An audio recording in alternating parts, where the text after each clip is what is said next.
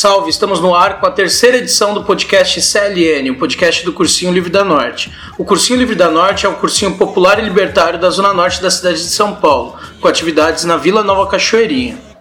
Este podcast é uma ferramenta de comunicação quinzenal do cursinho e conta com a participação de suas educas, alunas e alunos discutindo os conteúdos dos vestibulares, educação e a Zona Norte. Nossa terceira edição é sobre a Carolina Maria de Jesus, o Educa Igor do Cursinho Livre da Norte. Mais sobre este podcast e acesso a outros no desobediênciasonora.milharal.org.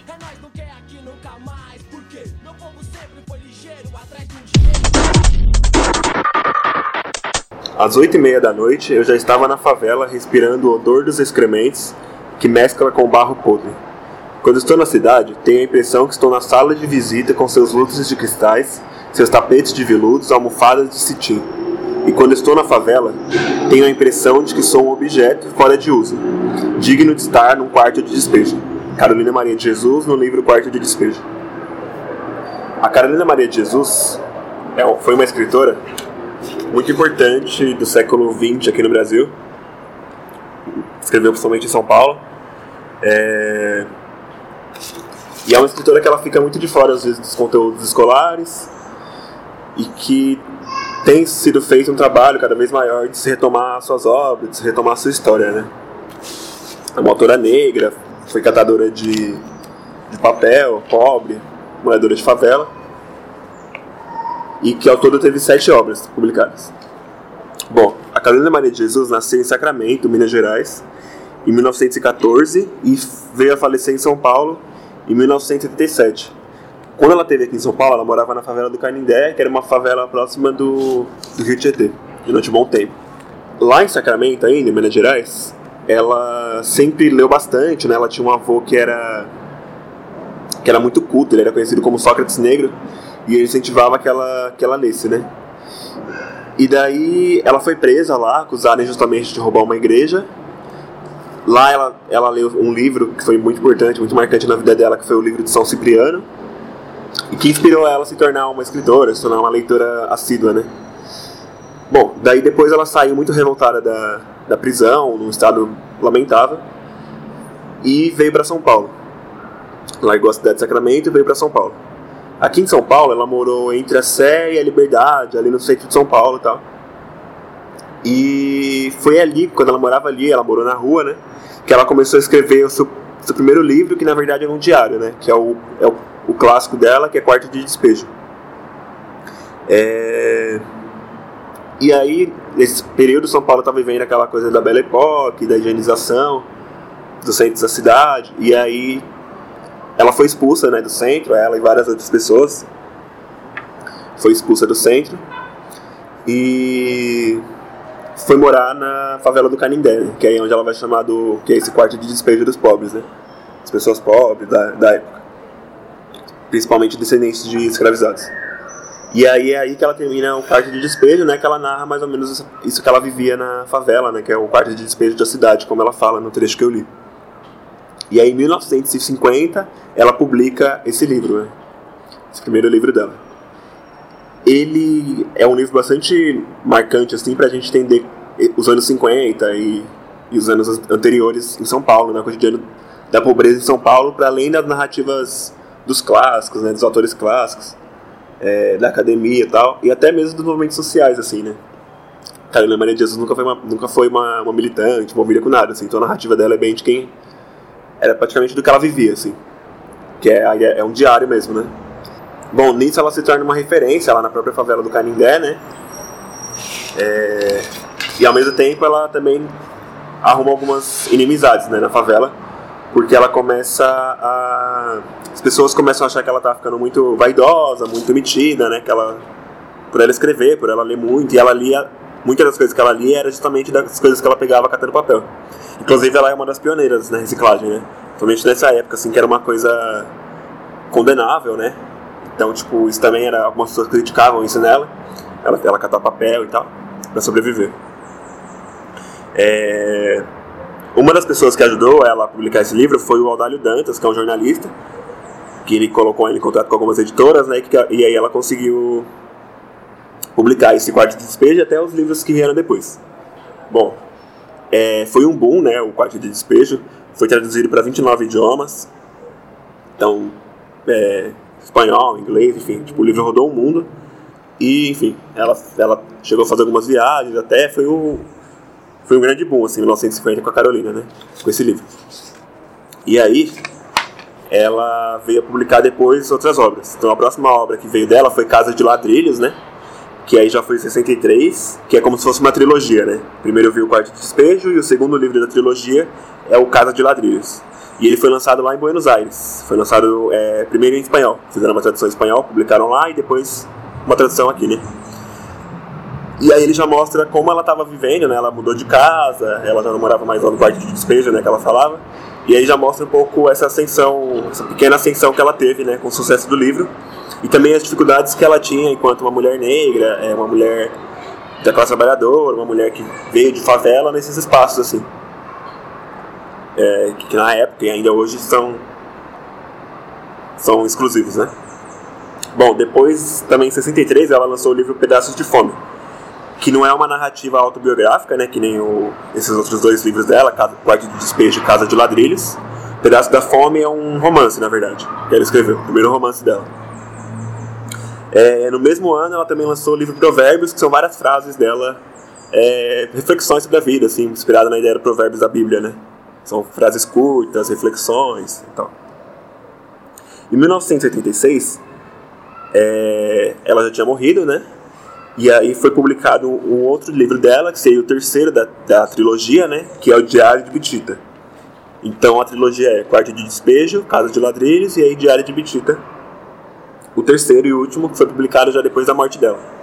Então ela não teve nem acesso à repercussão dele, também não foi muito grande a repercussão desses, desses outros livros, né? E ele narra mais a infância da, da Carolina. Então, o primeiro quarto de despejo narra, narra o cotidiano dela na favela, o cotidiano dela indo pro centro, catando papelão, a relação dela com os filhos, com a pobreza, com o racismo, com a fome, principalmente. Né? Ela fala muito de fome. O segundo já fala da ascensão, um pouco da vida que ela teve nesse período de ascensão, né, digamos assim. E o terceiro fala da infância da Carolina. O terceiro livro do, da trilogia. E aí, em 1996, foi publicado Carolina Maria de Jesus, uma antologia pessoal, que juntaram vários escritos dela também e fizeram essa antologia. Depois lançaram o Meio Estranho Diário, que também é... eram com escritos dela, né? Nessa pegada de diário também autobiográfico. Todos esses livros lançados depois que ela morreu. E em 2014, agora, publicaram um outro que se chama Onde Está Felicidade, que é um livro que tem uns textos dela, tem textos de escritores que falam sobre ela, né? Escritores e escritoras que pesquisam a obra dela, e fotografias também, fotografias da Carolina, algumas que ainda não tinham sido publicadas, da vida da Carolina Maria de Jesus. Em resumo, assim, as obras, as obras dela são isso. Além disso, ela também escrevia poemas, né, músicas. E ela tem um livro ela tem. Além disso, além disso, ela tem, ela tinha também poemas, ela escrevia músicas e ela cantava. E ela tem um disco, né, um álbum que chama Quarto de Despejo também, e que tem no YouTube, que tem algumas músicas dela, como Pobre e o Rico, é, A Vedete da Favela. São músicas que ela escreveu e que ela cantou, né, junto com, com alguns artistas. E, que, e aí foi publicado e, e dá pra gente ter acesso. A Carolina, ela então, todas as obras dela carregam muito essa marca, né? Do cotidiano, da vivência cotidiana. A fome é uma coisa que ela que é muito presente nos textos dela. É, as dificuldades que ela passava decorrente da fome, a relação dela com o racismo, até a relação dela com o país, né? Como que ela entendia o país, como que ela entendia a organização da cidade. Então, a obra dela, ao mesmo tempo que é uma obra é, de, uma, de vivências individuais dela, né? Até como ela vivia tipo, a relação com os vizinhos, como ela vivia relações afetivas, amorosas. Ao mesmo tempo é um livro que fala é um pouco de como ela, ela percebe a política, né, de como ela critica a política. E é um período do Brasil né, bastante bastante intenso assim. Embora ela não, como eu falei, né, ela não tinha nenhum envolvimento político com nenhum movimento, então até às vezes a narrativa dela foge um pouco, é, sei lá, as narrativas dela de, as concepções dela de racismo no livro não, não são necessariamente o que a gente consegue, o que a gente vai achar, por exemplo, em obras de autores clássicos negros da época, por exemplo. ou a concepção dela de pobreza talvez não tenha tanta não é tão parecido com o que a gente vai encontrar em autores clássicos, né? Escrevem sobre a pobreza na época. É uma visão assim, é, é interessante, ela é ela foge um pouco, né, do da narrativa comum assim. Só que aí só também muito recentemente que vai ter esse trabalho de se buscar, né, ter mais a fundo a obra da Carolina Maria de Jesus para a gente entender a época, né, também de um olhar desse olhar dela, né, que é um olhar que dizia respeitar uma grande parte da população também, né, imigrantes e tal e também a gente até entender um pouco a, a literatura hoje, né? A literatura negra, feminina hoje. É, então tem diversos trabalhos né, que falam sobre a Carolina, trabalhos acadêmicos. Um deles se chama Mulheres, Memória e Ação, da Katia Costa. E aí ela fala um pouco também de como que a narrativa do machismo, da violência contra a mulher aparece na Carolina e como que ela também reagia a isso, né? A violência doméstica. Vários trechos dela ela denuncia isso, como que ela percebia a violência doméstica entre as vizinhas, né? Ela falava que nunca queria casar, que ela não queria ter um homem dentro de casa. Então como que ela percebia essas questões, né, da, da violência doméstica e tal. E uma das questões que são importantes da Carolina é que ela se insere nesse contexto, né, de literatura negra produzida nessa época, né, que não está entre os clássicos, mas que é como se cobrasse um direito de voz, né, um direito de fala e que não nasceu hoje, né, hoje a gente tem muito uma, uma cena bastante, está se fortalecendo na verdade, né, de autores, de poetas, de escritoras negros e negras, pessoas da periferia que têm escrito cada vez mais. É, enfim, de Conceição Evaristo, é, é, Luz Ribeiro, Chimamanda, né, que já não é, que não é brasileira, mas enfim, no mundo todo. Mas que são autores que estão aí galgando um espaço, né? E aí a Carolina acho que nos mostra que tem que na verdade tem uma história, né? Eu acho que é importante a gente recorrer à obra da Carolina para perceber um pouco dessa história, né? De como já tinha coisa sendo produzida, né? E talvez tenha muito mais coisa perdida por aí, né? Vários diários, vários escritos de várias pessoas que acabam não, não se tornando nada, né? Não se tornando literatura e não sendo reconhecido, na verdade, como literatura.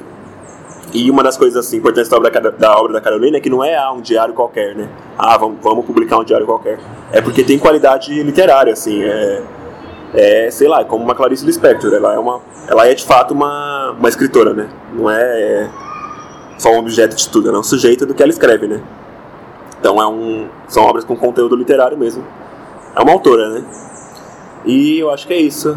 Que é, é importante assim, a gente ter, ter acesso às obras. O quarto de despejo é a obra dela que é mais acessível. É, algumas coisas gente, é possível até achar na internet, como o álbum, o álbum de músicas dela, né? E eu acho que ter acesso para também fortalecer a produção né, literária dessas pessoas hoje a nossa produção literária, né? E também manter vivo, manter vivo e levar para os espaços isso, né? Para dentro da escola, para dentro dos cursinhos. É, pensar né, nas pessoas que escrevem diários e às vezes escrevem até livros e que ficam só na gaveta, né? E às vezes são obras como a da Carolina, com grande potencial. Eu sou o Igor, Igor Gomes, sou um dos professores de História né, do cursinho Livre da Norte. E, e é isso, eu escrevo também, né?